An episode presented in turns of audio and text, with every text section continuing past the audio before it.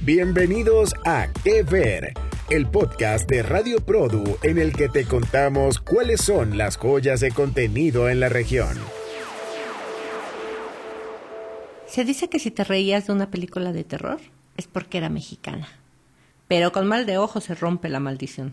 Ay, mamita. Hola a todos, bienvenidos al podcast Que Ver de Produ, donde comentamos y hacemos una radiografía del mejor contenido hecho en Latinoamérica. Como siempre, recuerden, en radioprodu.com van a encontrar todos, todos los episodios. Yo soy Javier Adrián, director de ventas en México. Y yo soy Carmen Pisano, editora de Produ Tecnología. Bienvenidos. Carmen, me hiciste ver mal de ojo, Carmen. Yo no veo terror.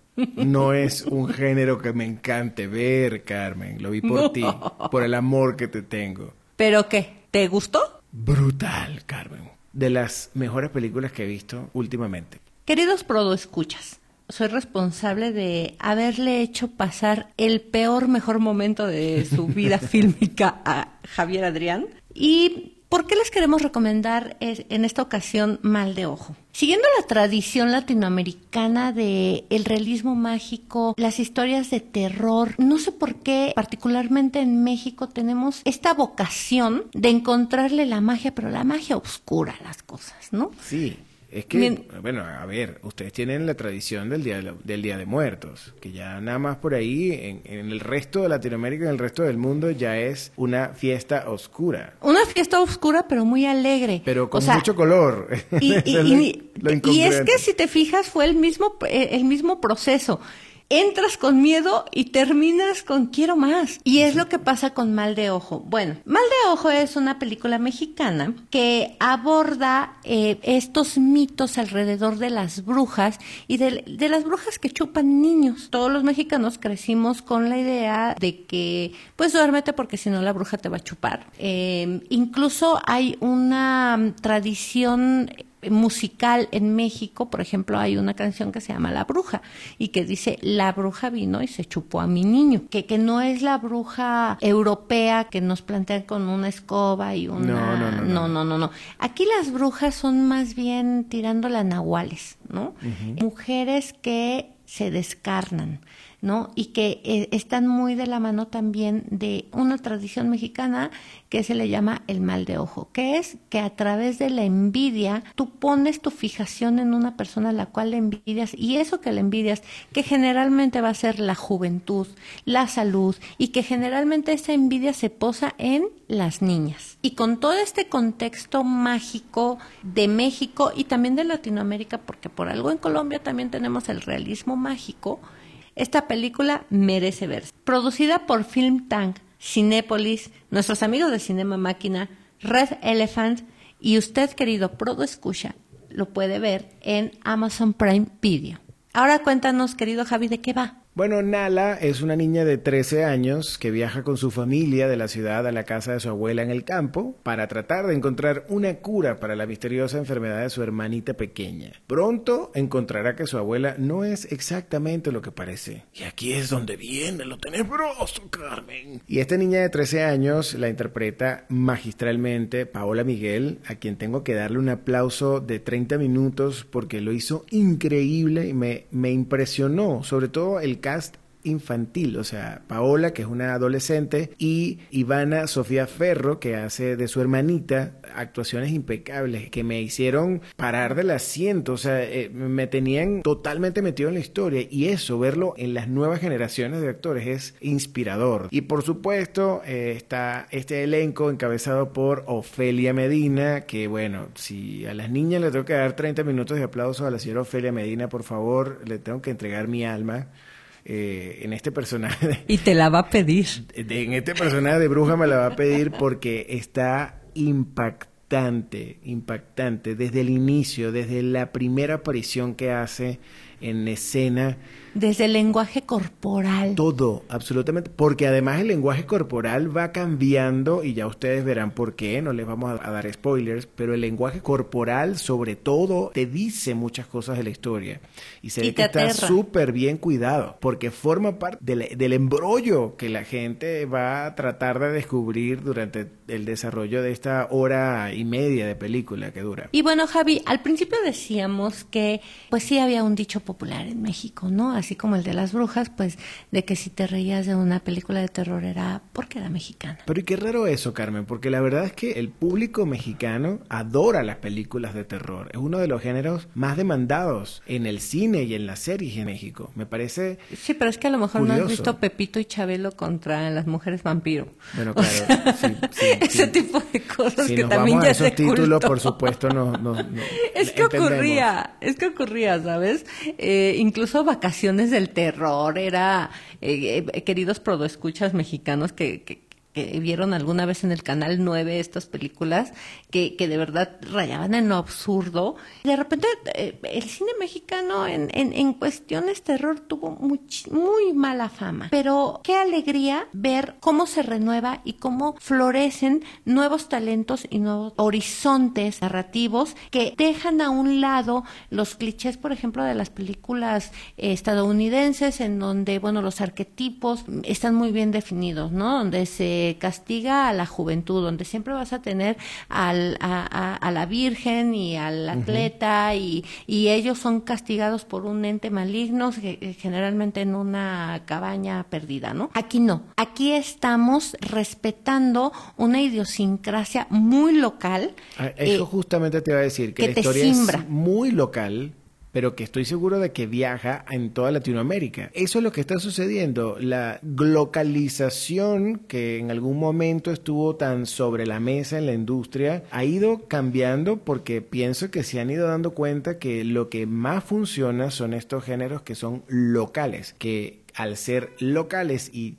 enamorar y atrapar a ese público local, porque tengo que volver a repetir la palabra, puede viajar de una manera muchísimo más, más fácil. ¿Por qué? Porque Latinoamérica se parece toda. Y en Latinoamérica, en toda Latinoamérica tenemos estas historias similares que hace que eh, una historia que ocurre en México pueda eh, un, un- un espectador, Funcionar. claro, un espectador que está en Colombia o que está en Venezuela o que está en Argentina pueda hacer clic con alguna de sus eh, historias populares eh, de, de su propio país y por eso está en una plataforma, porque justamente eso es lo que buscan las plataformas, que al final estas historias, a pesar de ser tan locales, tengan esa capacidad de viajar.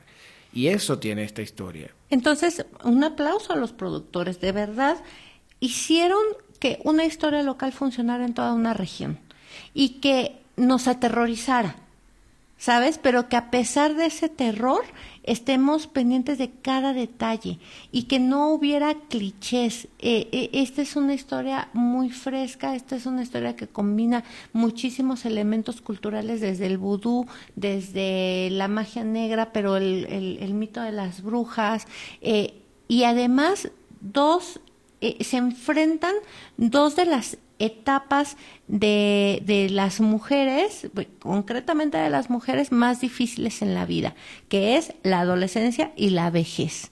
Negarse a envejecer y negarse a crecer, ¿no? Y entonces, eh, ahorita tú me dirás, eh, Javi, ¿quién tiene la culpa de haber contratado a Paola Miguel? Una niña de un talento excepcional que estuve viendo, ella es egresada del CEA en Televisa y que además físicamente, no, felizmente, y se agradece que, que, que sea un genotipo totalmente mexicano, que no estamos recu- recurriendo nuevamente a esta a, a este recurso de gente blanca, ¿no? Que, que estamos teniendo eh, un verdadero cuidado eh, milimétrico en eh, la selección del casting, pero además que actuó como una adolescente, una adolescente real, una adolescente que está enojada, que está enojada con los papás, que está enojada con la hermana porque está enferma, que está enojada con los papás porque solo le prestan atención a la hermana, este, y que además eh, es reta a, a, la- a- a cualquier figura de autoridad,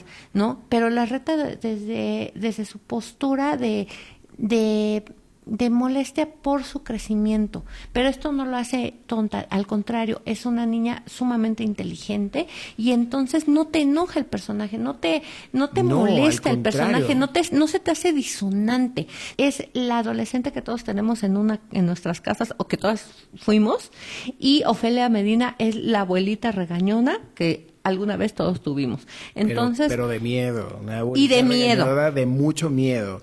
Yo te tengo que decir que me llevé una súper grata sorpresa y esa es una de las cosas que te tengo que agradecer, porque la directora de casting es Rocío Belmont, a quien además conozco. Eh, fue mi maestra en Casa Azul. Definitivamente cuando tú ves el trabajo de, de Rocío te das cuenta, eh, más allá de que, de que la conozco y que entiendo exactamente cómo, cuál es su visión de los personajes, ves cada una de las obras en donde ella ha estado involucrada y tiene su sello. Yo acabo de ver también, había que verla, en el cine Huesera, que es otra de las películas en las que Rocío Belmont eh, eh, hace la dirección de casting, y, y me doy cuenta de exactamente lo mismo. Sea, un cast completamente realista. Las actuaciones son realistas. A pesar de que estamos hablando de realismo mágico, en este caso específico de, mal de ojo, y que estamos, o sea, el, público sabe lo que va a ver, entiende que va a haber realismo mágico, que va, que, y además quiere, quiere ver eso, no quiere ver una realidad extrema. Las actuaciones que acompañan esa historia mágica son tan reales que te hacen pertenecer, que te hacen entrar a esa historia de una manera única y estás ahí creyéndolo, sintiéndolo, padeciendo lo mismo que estaba padeciendo Paola en, su personaje de Nala, em, teniendo ese odio y esa animadversión hacia, hacia Ofelia Medina en el personaje de Josefa, es decir, conectas. Y cuando eso sucede, ya lo hiciste. Absolutamente. Y mira, eh, aquí tenemos que, igual, felicidades.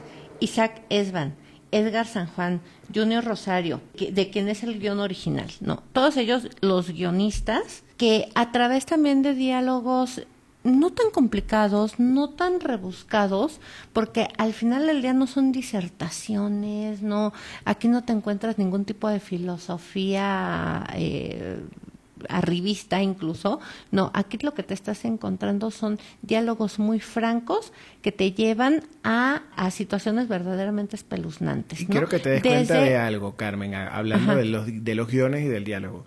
Diálogos muy francos, muy directos y muy cortos. Muy cortos, sí.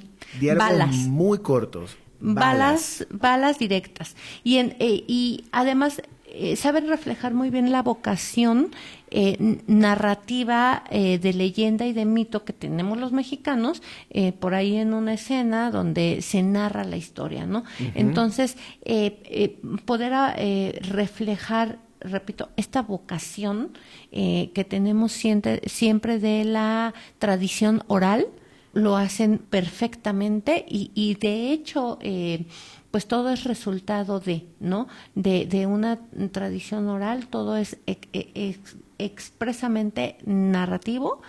Y si nos vamos también a la narrativa visual eh, que de repente es Em, un tanto claustrofóbica, eh, de repente eh, también cambian las texturas, cuando están en la ciudad es totalmente ciudad, incluso se ve muy moderno, eh, y de repente es como si regresaras en el tiempo y pusieras a las niñas en el siglo XIX. Las locaciones que tiene esa película son, pero impresionantes impresionantes los espacios. Y además Carmen de las locaciones el juego que hacen en la fotografía, la iluminación, las tonalidades y las texturas también de la imagen es, como escalofriante, o sea, definitivamente tú eh, estás como, sientes que estás pisando el, el, mismo suelo que están caminando los, los, actores. Además esto está acompañado de un diseño sonoro espectacular, es decir, de verdad, a mí la película me, me voló los sesos si tienen la oportunidad, aprovechando que está en una plataforma, eh, pueden ver, pueden escucharla con audífonos. Es otra cosa, porque el sonido juega un papel fundamental en contar la historia para que otra vez tú te adentres en, en, en lo que lo que estás viendo y que te sientas parte de eso. Yo creo que la lograron muy bien, era lo que querían hacer porque al menos conmigo, no sé si es tu caso Carmen, pero yo, yo estuve como involucrado en la peli desde principio hasta el fin. Pues lo bueno es que no la querías ver y que te da miedo, ¿eh? que la viste con audífonos, qué bárbaro, yo no, yo no me atrevía tanto porque hay un sonido envolvente porque eh, también esto es algo que está ocurriendo en, en la industria fílmica de México y también en la postproducción, perdón, eh, que es el sonido eh, Atmos, el sonido Surround, eh, sonido 5.1 y entonces lo tenemos en esta producción y eh, se siente, ¿no? De repente tienes a la señora atrás de ti.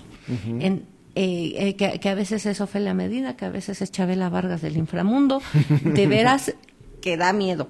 Sí. Y bueno, por último, querido Javi, yo quisiera también hacer una mención honorífica a Isi Sarfati, uh -huh. ¿Qué, qué nombre tan raro, pero bueno, querido Isi Sarfati, director de fotografía y cámara de Mal de Ojo, también aplausos, felicidades. No, no recurrió a clichés eh, de temperatura de color, no, no, ni de filtros. Eh, eh, cuando debió de haber sido una imagen clara, era una imagen clara. Uh -huh. Cuando debió de haber sido una imagen totalmente oscura, eh, lo fue, sin embargo, eh, si te fijas, a veces se abusa de, de los tonos oscuros, uh -huh. eh, eh, nocturnos, uh -huh. y aquí no, aquí perfectamente veías, eh, veías las figuras, veías las sombras, veías por dónde caminaban. Estaba muy bien, estaba muy, muy bien pensado todo. Fíjate, cuando hablas de los tonos oscuros, yo quiero resaltar una cosa, porque una película de terror sí es, pienso yo, dentro de mi ignorancia, pero sí es muy importante que mantengas la atención y, y, definitivamente cuando tú quieres mantener a la gente asustado o, así en tensión, tú tienes que bajar las intensidades y, y, y no mostrar tanto. Y no sé si te pasó, para mí es algo muy recurrente que, que, me desespera cuando no estoy logrando ver algo porque están entrando en un cuarto que está oscuro y se mantienen oscuros y entonces empiezo yo como a desesperarme a, por favor, prendan la luz, que alguien prenda la luz porque necesito ver eso que está allá atrás porque esa niña la está esperando un fantasma en este momento. Me explico. Cuando eso sucede es porque todo eso está pensado para que tú generes esa sensación y, y, me encanta que, que, que, que, se genere, que se haya generado en mí, porque además soy como que muy eh, observador y me encanta ver ese tipo de cosas y muchas veces por ser tan observador no logro eh, eh, asustarme o no logro emocionarme tanto como, como hubiese querido. Y en este caso lo logró de manera impecable. O sea, lo logró Isis Sarfati, que además, eh, déjame te comento que él ha sido director de fotografía de Club de Cuervos. Mira, nada más eh, de Guerra de Likes, que bueno, es una historia ahí bastante divertida. Eh, y de Mentada de Padre, que también quien la haya visto, pues tiene no gran mentir, fotografía. Tiene una gran fotografía, muy Ha hecho un gran trabajo, por si lo quieren investigar también. Recuerden que aquí estamos para eh, darle crédito a los créditos, ¿no? Exactamente. que, que, o, que, eso o, es algo muy importante. Algo demasiado importante. Siempre les repetimos hasta el cansancio que no se olviden de ver los créditos. Cuando ustedes ven algo que les impacta, cuando ven algo que les encanta, lo mejor que pueden hacer es ver los créditos, porque de allí saldrán nombres que en el futuro van a resonar o en el presente también, porque finalmente eh, si vemos a, oye, me gustó mucho la imagen, Ah, pues fue el director de fotografía. ¿Qué otras cosas ha hecho? Y entonces de ahí se hace una cadenita de poder encontrar trabajos que valen la pena. Totalmente. Y poder seguir apoyando a la industria y a la producción de Latinoamérica. Entonces, por eso, lean los créditos siempre lean los créditos. Y con esto yo creo que les hemos dado suficiente información para que vayan a Amazon Prime Video a ver Mal de Ojo, una excelente película de terror mexicana que hasta para una persona como yo que no le encanta este género, le encantó. Y como siempre, queridos Prodo Escuchas, queremos recordarles que en radioprodo.com encontrarán todos los episodios de Que Ver para que puedan ampliar sus horizontes de las producciones latinoamericanas. Y recuerden, lean los créditos. Gracias, mi Carmen, te quiero mucho. Hasta la próxima. Adiós. Esto fue Que Ver un podcast de Radio Produ en el que comentamos los contenidos más destacados de la región.